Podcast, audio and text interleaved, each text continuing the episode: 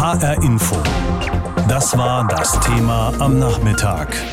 Wehrhafte Demokratie, Deutschlands rechte Verfassungsfeinde.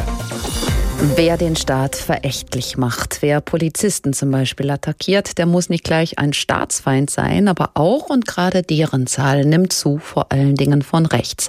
Heute wurde der neue Verfassungsschutzbericht für 2019 vorgestellt, vom Amt selbst zusammen mit Innenminister Seehofer. Und dieser Bericht kommt zu dem Ergebnis, dass die Zahl der Rechtsextremisten gegenüber 2018 um ein Drittel zugenommen hat. Holger Schmidt ist Sicherheitsexperte der ARD. Ich habe ihn gefragt, das ist ja ein rasanter Anstieg. Was steckt dahinter?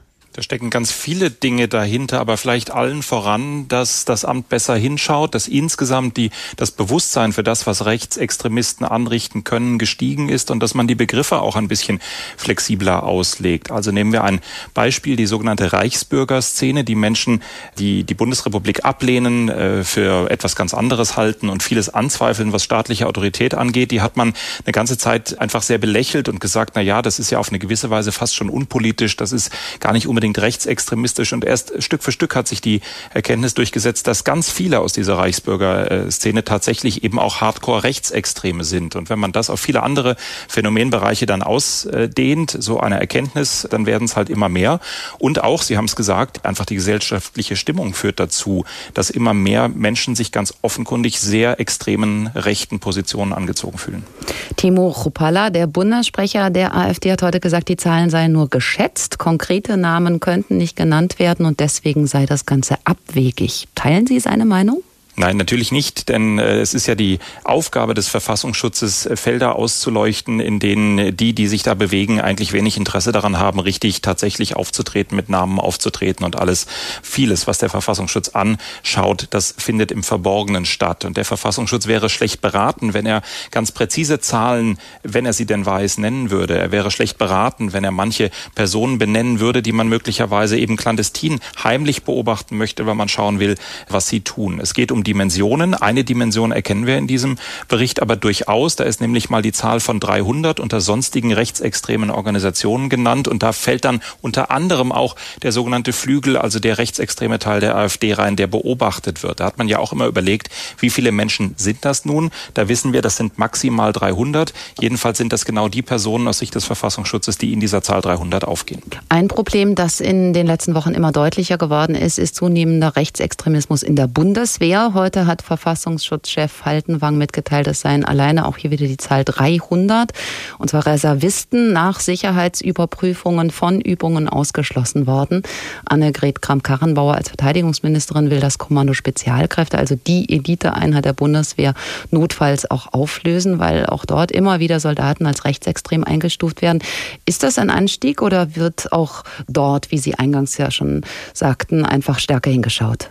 Ich würde hier auch wieder sagen, es ist tatsächlich beides. Es wird definitiv stärker hingeschaut. Man hat erkannt, dass man gerade in der Eliteeinheit KSK ein Problem hat. Man hat sehr lange akzeptiert, dass die KSK quasi so spezial und so geheimhaltungsbedürftig ist, äh, dass man sich auch mit den entsprechenden Maßnahmen nachrichtendienstlicher Art dort zurückgehalten hat. Das ist eher etwas, was den militärischen Abschirmdienst MAD betrifft. Der Verfassungsschutz kommt da nur ins Spiel, wenn es um Reservisten geht, was übrigens auch völlig absurd ist, wenn man sich vorstellt, dass die Frage, ob jemand Reservist im Zusammenhang mit der Bundeswehr ist oder aktiver Soldat, dass dann ein unterschiedlicher Bundesnachrichtendienst, also ein Nachrichtendienst des Bundes dafür zuständig ist. Aber ja, da schaut man besser hin, da hat man erkannt, dass etwas getan werden muss und nicht nur Horst Seehofer, auch die Spitze des Verfassungsschutzes hat erkannt, dass sie einfach in Kritik kommen, wenn sie nicht deutlicher hinschauen, weil es eben so offenkundig ist, dass es da an vielen Stellen tatsächlich Baustellen gibt. Horst Seehofer hat auch heute wieder gesagt, vom Rechtsextremismus, Antisemitismus und Rassismus Rassismus gehe weiterhin die größte Gefahr aus für die Sicherheit in Deutschland. Andererseits ist die Zahl der politisch links motivierten Straftaten laut dem heute vorgestellten Bericht um 40 Prozent gestiegen. Wo sehen Sie denn die größte Gefahr?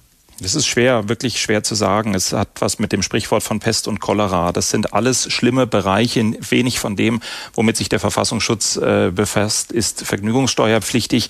Es ist sicher so, dass im Bereich Linksextremismus sehr, sehr viele Straftaten begangen werden, sehr, sehr viele Phänomene beobachtet werden vom Verfassungsschutz.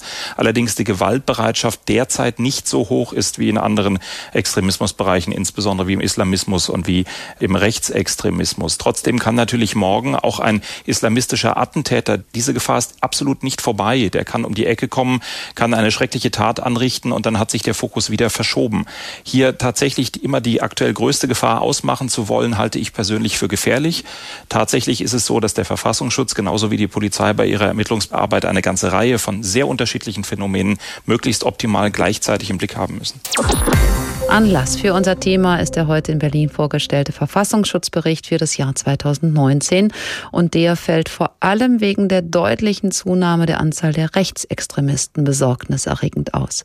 Unser Hauptstadtkorrespondent Georg Schwarte fragt sich angesichts dieser Zahlen, in welcher Verfassung sich unsere Demokratie befindet und welche Rolle Bundesinnenminister Horst Seehofer dabei spielt. HR Info.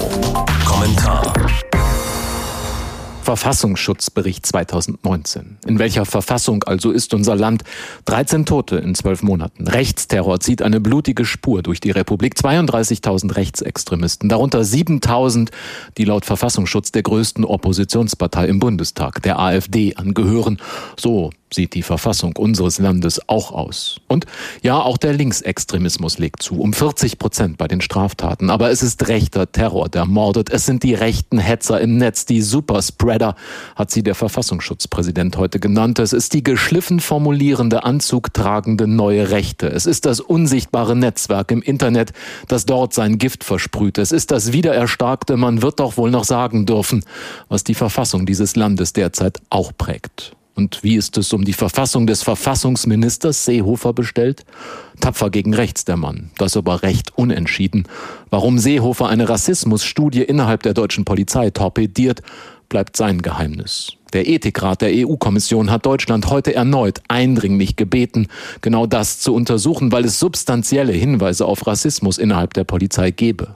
Wenn der Innenminister aber, wie er selbst sagt, so sicher ist, dass das alles Einzelfälle sind, 25 seit 2012, warum dann keine Studie, um danach allen, die Polizisten unter Generalverdacht stellen, endgültig das Gegenteil beweisen zu können? Er wolle weder einen Extremistenerlass noch irgendwelche Schnüffeleien, sagt Seehofer. Er wolle objektive Tatsachen. Tatsache aber ist, dass Seehofer keine Studie will. Rechtsextremismus sei bei Gott die größte Bedrohung für die Sicherheit in Deutschland. Seehofers Sprache ist da auch heute recht klar. Sein Handeln leider nicht immer.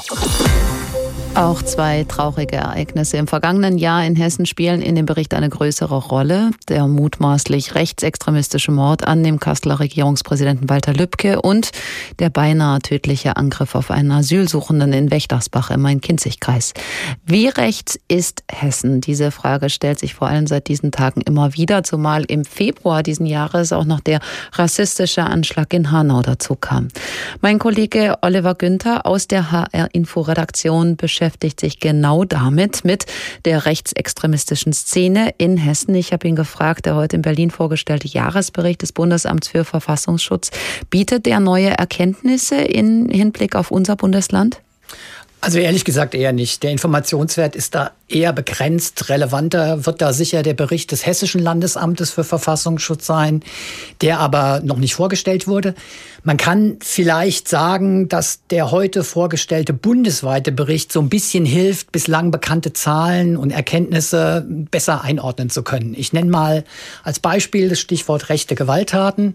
Interessant ist, dass bundesweit die Zahl der rechten Gewalttaten ja offensichtlich zurückgegangen ist nach dem heute vorgestellten Bericht. Aber in Hessen, das wissen wir schon länger, hat es im vergangenen Jahr 2019 mehr rechte Gewalttaten gegeben gegenüber dem Vorjahr 2018, insgesamt 31. Und das passt ganz gut noch zu einer anderen Zahl, über die wir hier in HR Info auch schon berichtet haben, nämlich dass die Zahl rechter Straftaten in Hessen insgesamt im vergangenen Jahr um rund 50 Prozent zugenommen hat. Und das ist auch im bundesweiten Vergleich auffällig hoch. So viel mehr rechte Straftaten, mehr rechte Gewalttaten. Entwickelt sich Hessen zu einem rechten Hotspot gewissermaßen in Deutschland? Also ich würde sagen, das wäre dann doch noch ziemlich übertrieben, das so zu formulieren. Denn auch wenn die Zahlen für rechte Straf- und Gewalttaten in Hessen angestiegen sind, wenn man das mal vergleicht mit anderen Bundesländern, dann sind die Zahlen in Hessen immer noch ziemlich niedrig. Bleiben wir mal beim Beispiel rechte Gewalttaten. Klar, Fälle wie der Mord an dem Kasseler Regierungspräsidenten Walter Lübcke oder auch der beinahe tödliche Angriff auf den Asylbewerber in Wächtersbach. Das sind Fälle, die viel, viel Aufsehen erregt haben. Aber Tatsache ist eben auch, nur in Hamburg, im Saarland und in Bremen gibt gibt es weniger rechte Gewalttaten als in Hessen. In anderen Bundesländern sind die Zahlen immer noch zum Teil deutlich höher. Und das Bild ändert sich auch nicht grundlegend, wenn man anstelle der absoluten Zahlen sich die Gewalttaten anschaut, bezogen auf 100.000 Einwohner, was ein bisschen präziser ist, weil die Bundesländer ja unterschiedlich groß sind.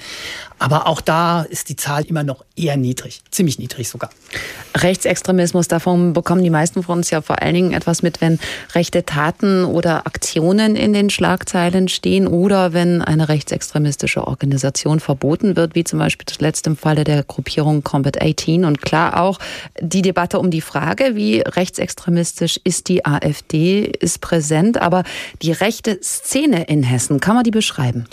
Also das ist ausgesprochen schwer. Der hessische Verfassungsschutz spricht von einer sehr heterogenen Szene und ich finde, die Beschreibung bringt es eigentlich so ganz gut auf den Punkt.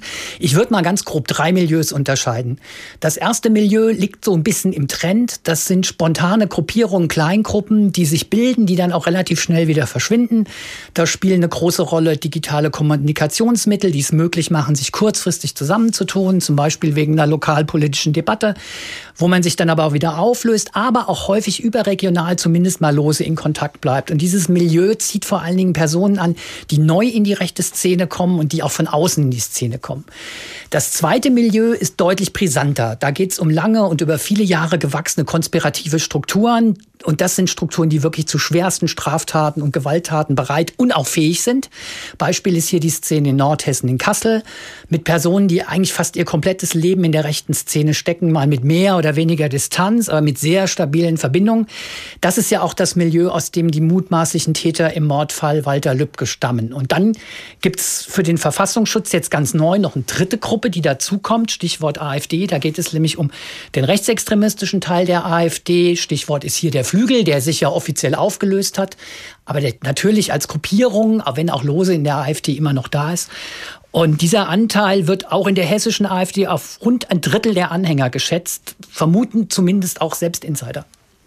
Ein Thema, das ja auch immer wieder eine Rolle spielt, ist Rechtsextremismus in der Polizei. Auch im aktuellen Fall der Drohungen gegen die Fraktionschefin der Linken, Janine Wissler, gibt es offenbar Hinweise ins Polizeiumfeld. Ist die Polizei in Hessen ein rechter Problemfall? Die Verantwortlichen auf Seiten der hessischen Polizei, aber auch zum Beispiel Gewerkschaftsvertreter sagen nein, die hessische Polizei ist kein Problemfall. Die Gesellschaft sei insgesamt in den letzten Jahren nach rechts gerückt und die Polizei sei eben ein Abbild der Gesellschaft. Aber gerade die jüngsten Informationen rund um die Drohmails an die linken Politikerin Janine Wissler, die Parallele zu den ja schon seit vielen Monaten bekannten Drohschreiben an die Frankfurter Anwältin Bascha Yildiz, die mutmaßliche Nutzung in beiden Fällen polizeiinterner Informationen, jetzt sogar offensichtlich an verschiedenen Orten, nämlich in Frankfurt und in Wiesbaden, das alles lässt dann doch schon die Frage wieder lauter werden, haben wir es möglicherweise doch mit einem Netzwerk in der Polizei zu tun? Ein Netzwerk, das auch deutlich gravierender und auch gefährlicher ist als die Chatgruppen, die ja immer mal wieder in der Vergangenheit bekannt geworden sind oder Einzelereignisse, wo es ja auch schon zahlreiche Ermittlungen gegen hessische Polizisten gegeben hat. Ermittlungen, die auch zum Teil eingestellt worden sind, die aber zum Teil auch zu Suspendierungen geführt haben. Eines ist aber schon auffällig, dass auch Polizeibeamte, die wahrscheinlich mehr wissen, bislang auch in Ermittlungen beharrlich geschwiegen haben, ob aus einem bestimmten Chorgeist heraus, ob aus Angst oder vielleicht sogar aus politischer Überzeugung, ist eines der vielen Rätsel in dem Zusammenhang. Die Fraktionsvorsitzende der Linken im Hessischen Landtag, Janine Wissler, ist wieder mit dem Tode bedroht worden. Die Politikerin hatte schon im Februar zwei Schreiben mit Beschimpfungen und Todesdrohungen erhalten. Inzwischen ist ein weiteres bei ihr eingetroffen. Alle Schreiben waren mit dem Kürzel NSU 2.0 unterzeichnet. Die Abkürzung NSU steht für den nationalsozialistischen Untergrund, der zwischen 2000 und 2007 zehn Morde in Deutschland verübt hatte. Der HR hat jetzt erfahren, dass eine Spur im Fall Wissler zur Wiesbadener Polizei führt. Von einem Polizeicomputer sollen dort private Daten der Politikerin abgefragt worden sein. Kurz darauf habe Wissler die beiden ersten Drohschreiben erhalten. Diese hätten persönliche Daten enthalten, die nicht öffentlich zugänglich seien. Das weckt Erinnerungen an den Fall der Frankfurter Anwältin Seda Bassay Yildiz. Sie hatte im Jahr 2018 ebenfalls NSU 2.0 Drohbriefe bekommen. Vorher waren ihre Daten von einem PC auf einem Frankfurter Polizeirevier abgerufen worden. Heute hat Hessens Innenminister Beuth dazu Stellung genommen. Nikolaus Buschlüter ist unser landespolitischer Korrespondent in Wiesbaden. Was hat Beuth denn gesagt? Also das war vorneweg äh, heute ein Peter Beuth, den habe ich so selten erlebt. Sonst ist er immer sehr zurückhaltend, sagt gerade in Sachen rechte Umtriebe bei der hessischen Polizei wenig bis gar nichts. Das meiste kennt man dann schon aus der Presse. Und heute hat er wirklich eine Breitseite abgefeuert in Richtung Hessisches Landeskriminalamt. Also das war auch etwas, was ich noch nie erlebt hatte. Aber er hat einen klaren Schuldigen benannt. Er hat gesagt, das Landeskriminalamt habe ihn im Februar nicht über diesen Datenabruf an einem Wiesbadener Polizeirechner äh, informiert. An diesem Rechner wurden ja Daten von Janine Wissler abgerufen. Das ist inzwischen sicher. Also so eine klare Schuldzuweisung äh, an das Landeskriminalamt Kriminalamt ist neu und da muss jetzt natürlich auch was folgen, weil wenn sich ein Minister schon so weit aus dem Fenster lehnt, dann muss es auch Konsequenzen beim LKA geben, sonst wäre das für Peter Boy ziemlich unglaubwürdig. Weiß man denn inzwischen mehr über den oder die möglichen Täter? Nein, äh, weiß man immer noch nicht. Äh, Beuth hat dazu nur sehr wenig gesagt, nämlich, dass es einen Tatverdächtigen gab. Der wurde auch von der Staatsanwaltschaft in Frankfurt vernommen. Ich nehme mal an, dass es äh, der Beamte war, der äh, an einem bestimmten Tag im Februar im Wiesbaden an einem Polizeirechner saß und eingeloggt war an einem Computer aber es hat sich offensichtlich nicht bestätigt, dass er auch diese sensiblen Daten von Janine Wissler abgerufen hat. Und deshalb gilt dieser Beamte nicht mehr als Tatverdächtiger, sondern nur noch als Zeuge.